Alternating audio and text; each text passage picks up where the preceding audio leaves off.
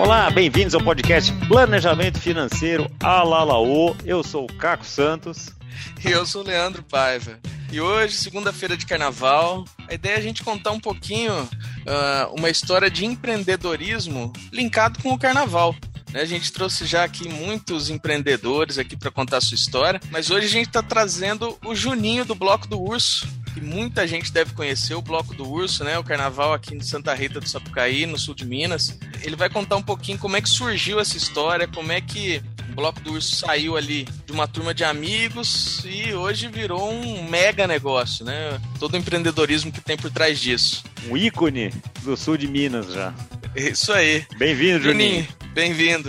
eu que agradeço, Leandro, Caco, aí pelo convite, pela oportunidade de estar falando do bloco, né? Hoje, uma, falar hoje, assim, no carnaval, Tá um momento assim delicado, triste estar comentando do bloco, porque dois anos seguidos sem a gente poder realizar a festa, principalmente nesse ano de 2022, onde nós estávamos já com todo o planejamento feito, todos os artistas contratados, toda a estrutura contratada, e quando foi no dia 10 de dezembro, houve um decreto municipal que estendeu aí a um decreto estadual proibindo a gente realizar o evento 2022, né? E além disso tudo, nós estávamos já com quase 5, 6 mil ingressos já vendidos para a edição 2022. Então, mas é a vida, vamos dar a volta por cima e trabalhar para 2023.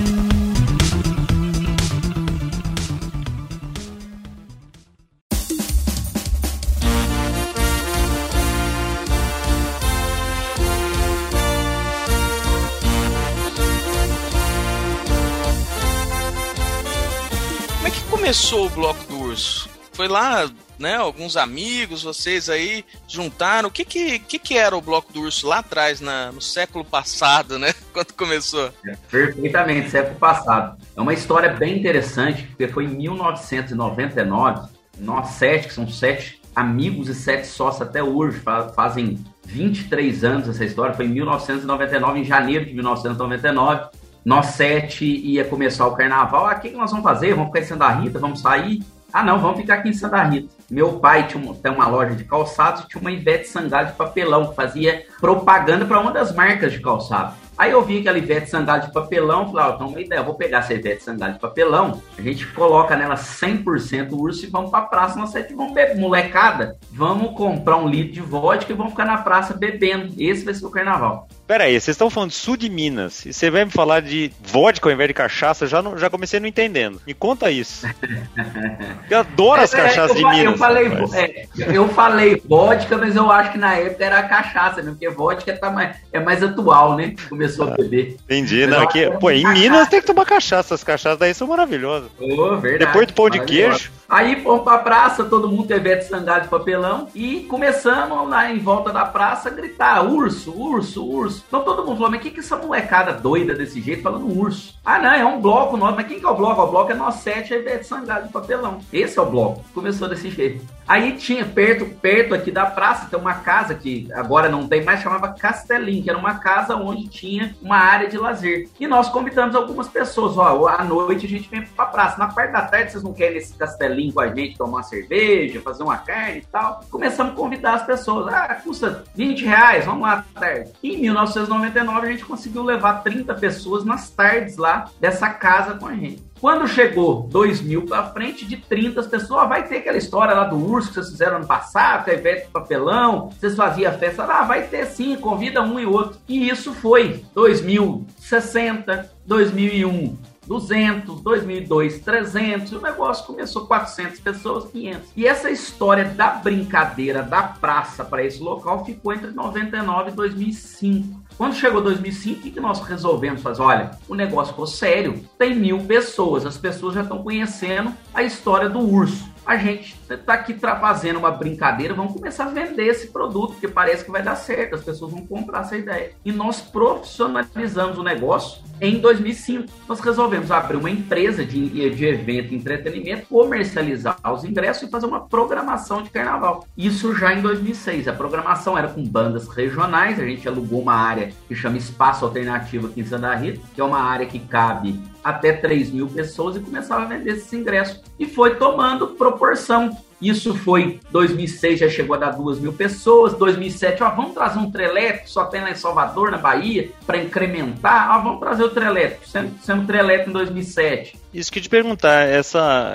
Imagino que a inspiração assim de profissionalizar isso e vender e ganhar algum dinheiro com isso tenha, tenha vindo lá da Bahia mesmo, né? Que isso aí já é feito lá há muito tempo, né? Perfeito. Foi dois pontos que a gente inspirou. Tanto na, tanto na Bahia, né? Que nós já gostava muito do axé, que a gente via aquela história do Trelé, Salvador e tudo mais. E na nossa região tinha o famoso Carnal Fenas que era fora de época, que era o Carnaval Fênix, que já começou também a trazer o Carnaval de Salvador fora de época. Então foi, foram as duas inspirações, tanto o Carnaval de Salvador quanto o Carnaval aqui, o Carnaval Fênix. Então, olhando esses dois modelos de negócio, a gente começando no carnaval, falou, vamos trazer isso pro carnaval aqui em Santa Rita. E nós fomos pegando tudo que eles tinham elétrico. Aí chegou 2008, o que, que é a novidade que tem em Salvador? Abadá. Aqui não tinha esse costume de usar abadá no carnaval. Não tinha aqui no sul de Minas, não tinha esse costume de usar abadá. Vamos, vamos, vamos começar a colocar abadá? Era uma novidade. Então, o foi novidade, o abadá foi uma novidade. E isso foi crescendo, tomando curva. Até que em 2009, o bloco já contava aí com 5, 6 mil pessoas. E nós, agora é hora de ousar. O que, que era ousar naquele momento? Começar a trazer bandas de nível nacional. 2010, por exemplo, nós tínhamos uma banda de nível nacional, que era Xé. Na época era o Alexandre Peixe, que era um consagrado Salvador, nós trouxemos ele. Aí a história foi só tomando corpo ano a ano, né? Juninho, eu, uma pergunta sobre o Alexandre Peixe, por exemplo. Acostumado a tocar lá na, na Bahia, acredito em carnaval já consagrado e tal. Como é que foi esse contato para trazer uma pessoa famosa aí para interior de Minas, para um carnaval que não é tão conhecido assim até então? Como é que foi essa, essa conversa? Foi fácil? Foi difícil?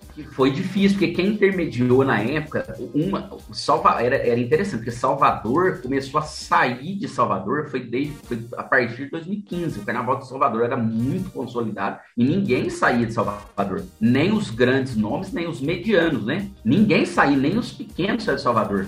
Carnaval era totalmente concentrado. Então você trazer uma personalidade de Salvador era muito difícil, porque eles não saíam no Carnaval. Como em 2009 a gente já estava com um público de 5 mil pessoas, a gente já tinha aquela história do Treleco, a história dos Abadás, só não tinha banda consagrada, a gente conseguiu já produzir um material legal. E quem foi o intermédio na época era o Carnal Fênix, que conseguia trazer fora de época. Nós só no Carnaval Fênix, ó, tenta pra gente um nome no carnaval, faz uma oferta, vê, que, vê se ele consegue sair, pelo menos um nome pra gente começar a atrair. E o Carnaval Fênix foi esse intermédio nosso, na época, que abriu as portas, e, ele, e o, o, primeiro a topar a sair na época foi o Alexandre Peixe. Ele foi o primeiro que topou. Aí, no segundo ano, quem topou foi a banda Azorra, depois nunca mais ficou fora aqui do bloco. Então, 2010 foi o primeiro ano, foi o Alexandre Peixe. Em 2011 foi a Zorra e Alexandre Peixe. Aí nós demos uma sorte no meio do caminho, porque o carnaval até então, até 2011, até 2012, quando você fala para alguns aí mais jovens, ele, ele não entende. Vocês vão, vão, acredito que vão lembrar disso. O carnaval era somente axé até 2011, 12. Você não tinha outros gêneros no carnaval. Era axé ou era marchinha.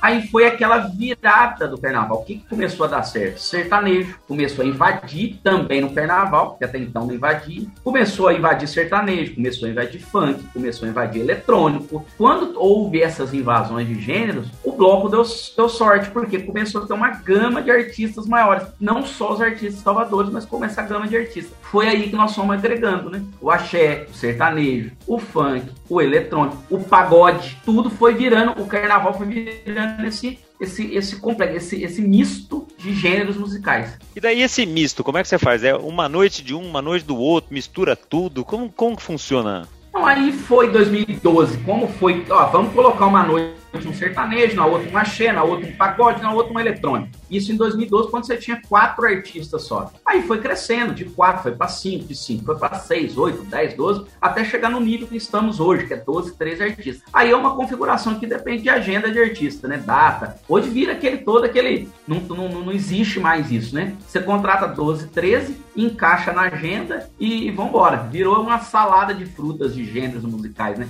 E agora, esse ano, por exemplo, predominantemente em 2022, já seriam os piseiros, né? Que é a outra sensação hoje do, do momento, né? Já apareceu mais um gênero musical. Ô, ô Juninho, e, e como é que foi trazer a Cláudia Leite que foi a primeira vez que ela fez um show no carnaval fora da Bahia, né? Como é que foi, foi. conseguir isso?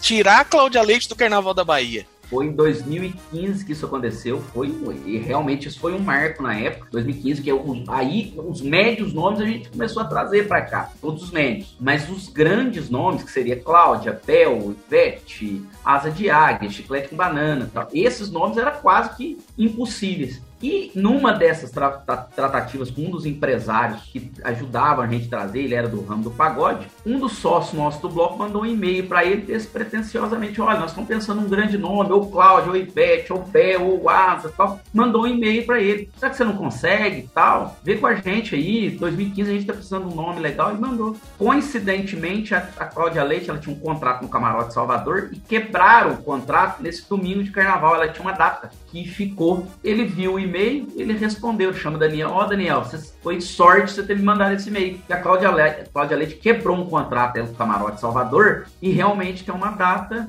é, no domingo. 10 horas da noite, vocês topam fazer? Aí mandou o valor que ela pediu. Quando mandou o valor, não para cair de costa. Vamos pegar em 2015, ela pediu né, vamos atualizar o dinheiro hoje, é como se fosse ela tivesse pedido aí 2 milhões de reais. Vamos atualizando o dinheiro para hoje. Ah, pediu 2 milhões. Nós, como é que nós vamos pagar 2 milhões de reais de um artista? É muito arriscado. Nós já temos outros artistas, a grade é complicada. E ficamos aquele quebra-cabeça. Mas empreender né, sem correr risco é impossível. Fizemos várias reuniões, várias noites, quebramos a cabeça, ah, vamos arriscar. E foi um melhor investimento que nós fizemos, porque quando, quando a gente conseguiu pagar esse valor nela, aí o bloco virou a nível nacional, porque quando pegou o nome dela o bloco do Urso começou a ter uma exposição a nível nacional, porque ó, como é que aquele bloco lá do sul de Minas, o bloco do Urso, conseguiu tirar a Cláudia Leite num valor desse, espalhou no, no, no bastidor de mercado, deu uma repercussão nacional na imprensa, porque o Fantástico acompanhou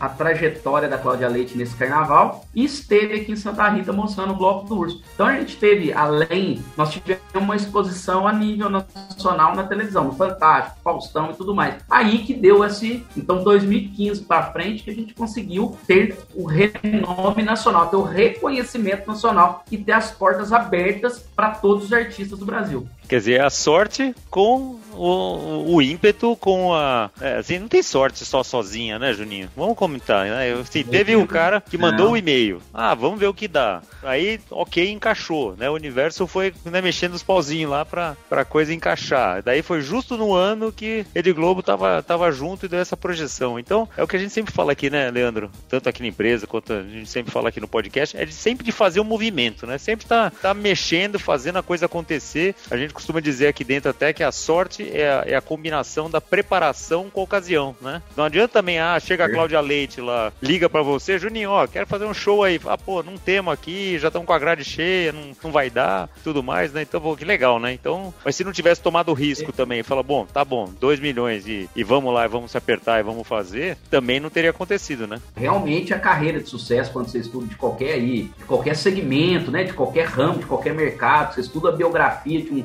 de um empreendedor ou de um atleta, de uma pessoa de sucesso, é essa combinação. É a combinação do, do, do, do, planejamento, da dedicação, da persistência e realmente um pouco de sorte. Todo mundo, todo mundo tem um pouco de sorte, óbvio, antes você tem que estar preparado para essa sorte. Quantas aí... pessoas assistiram a Cláudia Leite nesse ano aí? Esse ano, a nossa, na, na, época, a área nossa não tinha ampliado, né? A, nossa, a área nossa cabia 15 mil pessoas. Foi o, foi o total da área. Depois nós ampliamos a área, né? Igual a área atual hoje, cabem até 25 mil pessoas, mas no ano dela cabia 15 mil. E aí essa área é a Cidade do Urso? Cidade do Urso, que a gente também, é, em 2009, 10, foi outro capítulo de empreendedorismo nosso. Em 2009, 2010, quando o nosso bloco estava crescendo muito, e, e, já não víamos em Santa Rita nenhuma área que ia comportar o crescimento do bloco, nós já tínhamos chegado no limite. Nós também resolvemos arriscar. Falou, olha, se a gente não tiver uma área, daqui a pouco a gente não consegue trazer esse pessoal para cá. Onde a gente faz? E nós saímos também procurando áreas. E apareceu essa oportunidade dessa área de 72 mil metros quadrados, que era uma área mais afastada aqui em Santa Rita. E ah, vamos perguntar como é que funciona essa área, vamos perguntar o valor dessa área, ver se ele tem condição de comprar. Aí o cara na época falou um valor, falamos, ah, vamos, vamos vamos fazer o seguinte: se ele parcelar para nós uns 5 anos, 4 anos o valor da área, vamos arriscar e comprar, mas assim também de forma despretensiosa, porque nós não achávamos que ele ia dar essa condição que cabia no bolso. Aliás, que a gente achava que cabia no bolso, nós não tinha dinheiro, nós tínhamos dinheiro da entrada. O, o, o restante parcelamento está acreditando que o negócio ia dar certo por muitos anos. E nós chegamos lá, vimos uma área, gostamos, fizemos uma oferta. Não é que o dono também precisando vender naquela condição, não aceita desse jeito. Ah, vamos arriscar de novo, vamos arriscar, vamos arriscar. Arriscamos, compra uma área e graças a Deus, era, o, era um parcelamento de cinco anos, a gente conseguiu pagar com dois anos, já estava pago a área e começamos a investir nela. Então tinha 72 mil metros quadrados, no começo nós não tínhamos dinheiro para fazer uma obra em 72 mil metros quadrados, vamos começar a fazer devagar. Começamos a fazer em 10 mil, depois 20 mil, depois 30 mil, até, graças a Deus, hoje tem uma área de 72 mil metros quadrados realmente beneficiada, né? O que, que, você faz nessa área no, no resto do ano? Além do carnaval, tinha o evento que era tradicional, que era na carona, nós chamava churrasco aqui em Santa Rita, que era no mês de maio, da época da festa. Então, essa época é, é, é sempre também fazia na área. E depois, em setembro, a gente começa os ensaios menores para usar na área. Então, vinha até utilizando três eventos por ano na área. Porque, como a área é muito grande, para viabilizar um evento, lá tem que ser uns eventos de grande porte, igual é o carnaval, igual era o churrasco, os ensaios nossos que a gente otimiza, e não são um, são mais ensaios. Então a gente acabava utilizando dessa forma. E tentamos também alguns anos fazer, fizemos por dois anos aquelas formaturas tradicionais aqui que o Inatel, da ET, a gente fazia, montava aqueles palácios de cristal, até foi bem utilizada a área também, além do carnaval hoje o bloco do urso, ele movimenta muito dinheiro, né? Assim, tem até uma, uma reportagem que eu vi aqui na, na, no G1, né? Falando que justamente o cancelamento do carnaval esse ano tá deixando de trazer para a cidade mais de 50 milhões de reais, né? De movimentação ali. E muita gente, né? Imagina, tá envolvida, né? Hoje, como é que é? Emprega. Hoje o urso emprega ali quantas pessoas diretamente? Vamos, vamos, vamos começar na cronologia aqui. Quando a gente começa um ano, o pessoal para entender como é que é um evento desse tamanho. Você começa o evento agora em março, terminou um, começa o outro. Então você tem que ter uma estrutura. O que é estrutura? Porque pô, termina um carnaval, nós já começa a vender outro. Então nós temos uma estrutura de sede. A gente tinha empregado na nossa sede oito pessoas trabalham o ano inteiro. O ano inteiro. Financeiro, administrativo, comercial, tem a nossa equipe de marketing tal. Começa, porque termina, termina um carnaval, você desmonta, já tem que começar outro. Quando chega julho e agosto, nós temos esses ensaios menores que a gente tem uma equipe de divulgação grande está por trás desses ensaios, em torno de umas 100 pessoas que já começam a trabalhar a partir de agosto, setembro. Por quê? Porque a gente também tem um trabalho que a gente assessora as empresas menores que vêm atrás do bloco, que são as excursões repúblicas de fora. Então, o bloco do Urso é o, é o guarda-chuva maior e tem várias empresas menores, que é muito interessante, que são excursões e repúblicas que vivem exclusivamente do carnaval e do bloco do urso. Vou dar o exemplo de duas delas. A Casa do TED, que é uma república de Santa Rita do Sapucaí, que traz para o carnaval 1.500 pessoas. Qual que é o trabalho da Casa do TED? O trabalho da Casa do TED é trazer, é fazer o trabalho de transporte, é fazer o trabalho de hospedagem, das festas à tarde, de churrasco e tudo mais. Então é o ano inteiro também com essa responsabilidade. São 1.500 pessoas num, aonde ele oferece o serviço 360. Vou pegar um exemplo do Juca na Balada, que é uma empresa de São Paulo, é uma empresa até grande. Então o Juca na Balada, ele vende o pacote, ele, o público dele é de São Paulo. Então o cara compra um pacote do Juca na Balada de 3 mil reais.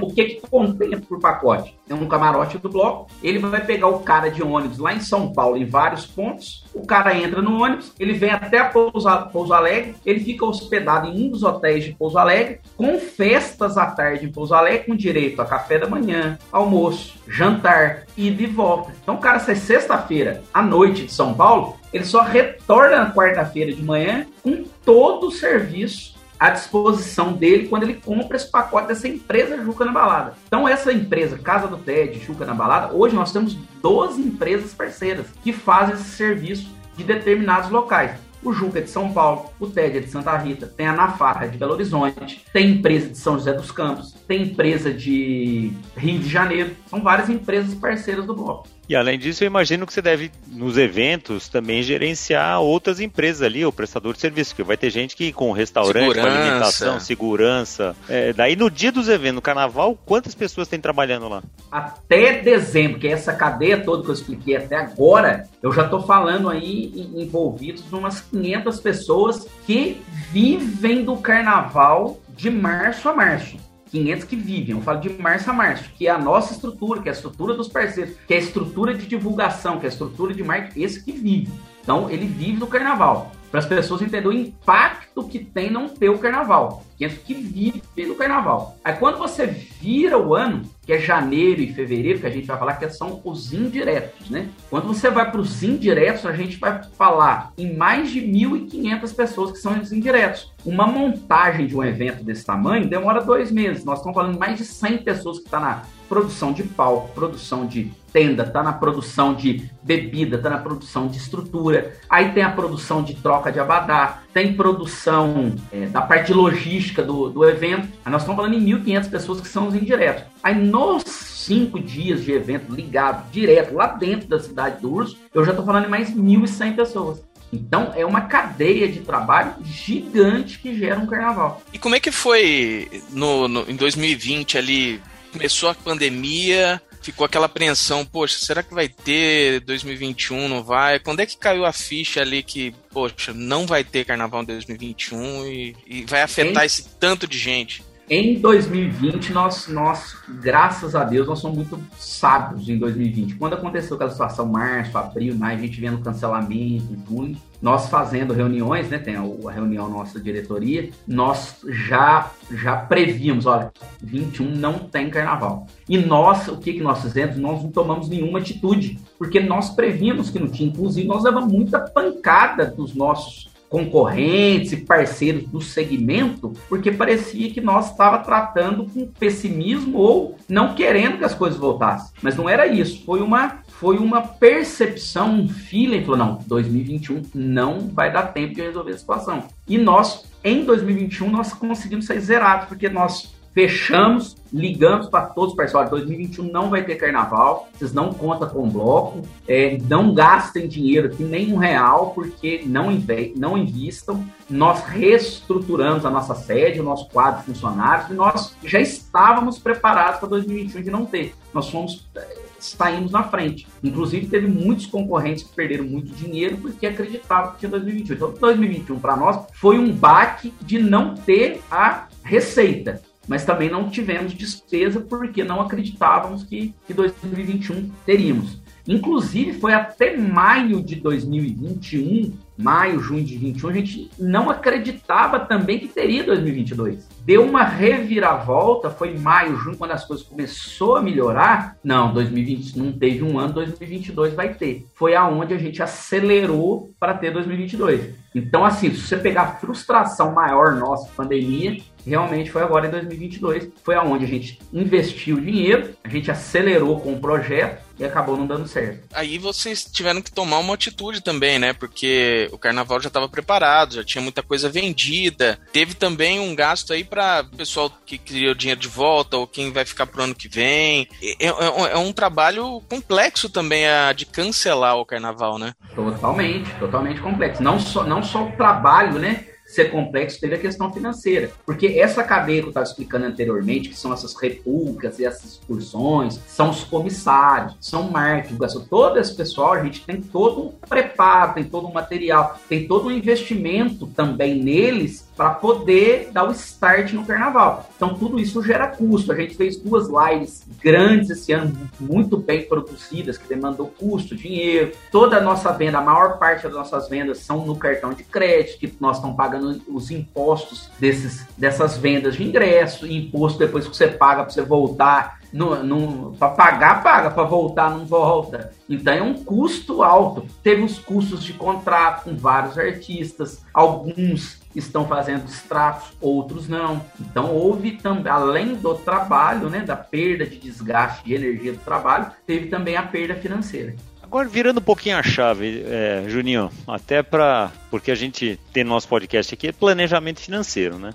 E planejamento financeiro pessoal e tal. É legal ouvir tua história de, de empreendedorismo, aprende-se muito com isso e tudo. Mas eu fico pensando também dessas pessoas que querem ir pro carnaval, né? E até estamos falando aqui, março de 2022, vai ter carnaval em março de 2023, batendo na madeira aqui, bloco do urso, lá vai estar tá pronto. E eu imagino que tem Deus muita gente que já começa a se preparar também, pessoalmente, para poder participar disso aí, que nem você falou, né? Comprar o pacote e tudo mais, né? Que já começa a vender logo depois do outro. E enquanto eu tava falando com o Leandro aqui, que a gente tava combinando aí de, de, de te entrevistar, eu me lembrei de uma amiga, da, da Mariana, talvez esteja ouvindo aqui, já deixo um beijo para ela, que lá na década de 90, enquanto você ainda dançava lá com a, com a Ivete de papelão, ela, ela já ia no, nos, nos carnavais lá de, de Salvador e ela financiava a ida dela com trading de abadá. Então o que ela fazia?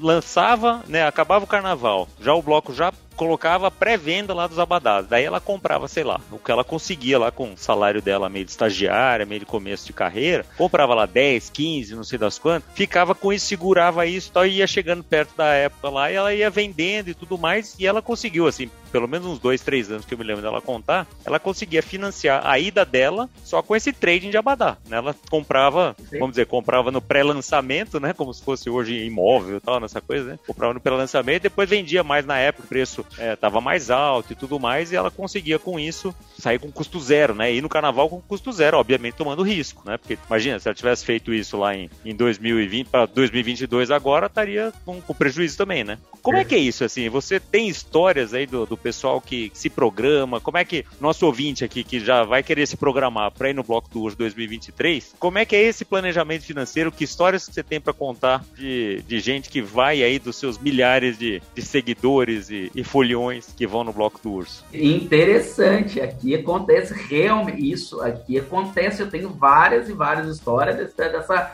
dessa, bolsa de valores do BU aqui, tem várias dessa bolsa, várias. Tem uma bolsa de valores do BU? Tem, tem várias. Ah, conta isso, conta isso pra nós. Porque tem vários investidores que, que, vamos lá, que compra as ações no começo para vender no final. Isso tem Olha. vários. Porque como começa em abril, ou, abril ou maio, a primeiro lote, a primeira pré-venda, vamos te dar um exemplo. Um, um camarote na largada vamos pegar 2023, provavelmente vai custar uns 900 reais. Ele chegou e chega na base de 1.500, 1.500 reais. Quantas pessoas que vêm e compra lá 10 pacotes, 15 pacotes, 20 pacotes, segura para revender esse pacote no final? Isso tem várias histórias, várias, várias pessoas que fazem isso, não só para curtir o carnaval no 0800 ou também você ganhar um dinheiro para tem gente que gosta, não gosta no, no, bloco, ele vai viajar e tudo mais. Tem um rapaz aqui, chegava todo o carnaval, no, no, no primeiro lote, ele vinha e comprava 100 ingressos. Ele comprava 100 ingressos. Então você imagina um. Ele comprava da área VIP, que era mais barato. Imagina lá que 400 reais na largada. Ele comprava 100 ingressos, ele fazia um investimento ali de. vai dar 40 mil reais. Ele, o, o, essa área VIP chegava no carnaval em torno de 650. O que, que ele fazia? Ele vendia toda a área VIP. Ele não ia, esse cara não ia no carnaval. Ele fazia só para ganhar esse dinheiro. Só para ganhar dinheiro, que é, legal. Isso tem muitos casos, muitos. A Mariana fez escola então. Ela fez escola. Acontece demais. Essa situação do, de ganhar essa. comprar o papel barato e vender caro. Tem que segurar e correr o risco, né? E, e, ter, o, e, ter, o, e ter o funding, né? Tem que ter um capital de giro também, né? Pra aguentar. Com certeza, pra aguentar, com certeza. Carnaval também é oportunidade, né? Muita gente só quer curtir e tal, que é bacana pra caramba também, mas tem muita oportunidade para quem tá prestando atenção, né? Não, é muito negócio. É muito negócio. Você pega. Quantas pessoas. O cara não é corretor de imóveis, mas isso eu vejo aqui muitos. O cara pega, é, ele pega três casas aqui com casa legal, que ele tá aqui em Santa Rita. Eu conheço vários também que fazem isso. Ele pega três casas lá com piscina, que cabe em cada casa 30 pessoas. Ele chega no dono, ah, quanto você quer na sua casa carnaval? Eu quero 5 mil reais. Ah, beleza, eu vou te pagar. Então o cara pega, aluga três casas por 15 mil reais. Aí ele estrutura essa casa e vende. Olha, estou vendendo pacote carnaval, casa com piscina, ofereço café da manhã e tal, tal, tal, custa X reais. Muitas pessoas fazem isso. É muita oportunidade de negócio. Não, pra você ter uma ideia, a gente, quando eu tava comentando aqui, né, Leandro, do, desse nosso episódio aqui, lembrando umas histórias de carnaval, eu tenho um amigo que uma vez brigou com a namorada, que não queria ir pro carnaval, que brigou assim às vésperas do carnaval, e ele falou: ah, Eu preciso ir pra Salvador, preciso ir pra Salvador de qualquer jeito tal. Isso lá na década de 90 ainda também. E eu no começo dos anos 2000 e tal. Ele falou: Preciso ir pra lá, só que tava meio sem dinheiro. Falou: Ou eu compro o abadá, ou eu fico em hotel, não sei o que. Eu sei que ele foi pra um apartamento, ficou com hotel, eu não me lembro, acho que eram 12, 15 pessoas que ele nunca tinha visto na vida, que revezavam lá, tipo, cama quente lá dentro, porque é fissurado por carnaval e era o jeito que ele deu, né? É, pra, pra conseguir participar da coisa. Foi de ônibus, aquele, assim, mas curtiu o carnaval lá como, como, como dava, né? Então, tem muita de. Tem muitas dessas histórias, assim, de gente que é fissurada, né? Deve ter várias aí do Bloco do Urso também, né? Vários e vários, com certeza, vários desse jeito que fica maluco e vem e dá um jeito, é muita, tem muita história bacana, né? Não só do, não, não só da parte do empreendedorismo financeiro, como esse, essas pessoas também que gostam de vir, divertir, tem mil, mil histórias para contar aí, é muito legal. Espero, do fundo do coração, que isso acabe, que ano que vem, 2023, o Bloco do Urso volte, porque realmente movimenta toda a região aqui. É, é algo. É importante, né, para a cultura mesmo. Da, é um evento cultural aqui da região que, que é muito importante. Eu acho que vocês aí buscaram isso, né? Tem, tem um livro do, do, do, do Mário Sérgio Cortella que chama A Sorte Segue a Coragem. Então, vocês tiveram coragem de profissionalizar aquilo que era um bloquinho, né? E a sorte vem a reboque, claro. Então, vocês estão de parabéns, né? E espero que ano que vem voltem aí os grandes cantores, os grandes bandas a animar a nossa região aqui. Aliás, eu quero saber uma coisa, Juninho. A Ivete de papelão continua com vocês, não? Continua, continua firme e forte. E foi e, e, e indo na Ivete Sangado de papelão, tem um outro episódio que foi interessantíssimo a Ivete, nós tentávamos a Ivete também, depois da Cláudia Leite, a gente foi vindo com os artistas e começamos a tentar a Ivete Sangalo. Tentando 2017, não deu certo, 18, não deu certo, 19, não deu certo. A Ivete era mais difícil sair. Quando chegou o carnaval de 20 anos do bloco, foi em 2019. Ah, vamos tentar a Ivete de novo. Ligamos para esse empresário da Cláudia Leite, tenta a Ivete de novo lá, ela é difícil de sair e tal, quem sabe ela, ela topa. Ele fez a ligação para ela numa sexta-feira, para o empresário dela, na sexta-feira, às 9 horas da manhã. Ela falou: Ô Neto, você tá, com, você tá com sorte. A Ivete tem uma data ano que vem, na terça-feira, às 10 horas, que ela não também não fechou. Quem vem no bloco do urso, de 20 anos do bloco do urso? Ivete Sangalo. Foi um dos momentos mais emocionantes da nossa vida. Foi o dia que ela subiu no palco, na comemoração dos 20 anos. Ela chamou nós sete do bloco lá em cima. Estava nós sete, com a Ivete Sangalo, comemorando os 20 anos. E nós tínhamos contado para ela a história do papelão que aconteceu na praça 20 anos atrás. Ela contou essa história para 20 mil pessoas no bloco do Urso foi um choro entre nós sete, entre ela e entre o público que conhecia a nossa história. Foi um negócio emocionante. Esse vídeo tem gravado, vai ficar marcado para a história. E eu falava para as pessoas, parece que na minha vida eu nunca vou viver um momento tão marcante como foi aquele, né? Tão emocionante. E lé do engano meu. Eu acredito que quando vê novamente a cidade do urso lotada, ver essa pandemia passada e ver a normalidade, a emoção vai ser igual ou superior àquela. Mas eu acredito, porque eu me emocionei só de ouvir você contar essa história. Então, acredito em você. E eu nem vivi, hein? Nem, nem vi nada disso, mas vou lá buscar, porque o site lá do Bloco do Urso, que vai estar aqui na, na descrição do episódio, depois eu convido vocês lá a, a porque tem um monte de vídeo lá, um monte de coisas comemorativas, tem, tem, dá para conhecer muito mais sobre o Bloco do Urso. Convido todo mundo para ver lá, porque realmente é uma história que vale a pena conhecer. Obrigado. E já estão convidados para vir em 2023 três vocês dois aqui. É nosso, já, já é nosso convidado. Opa, estaremos por aí.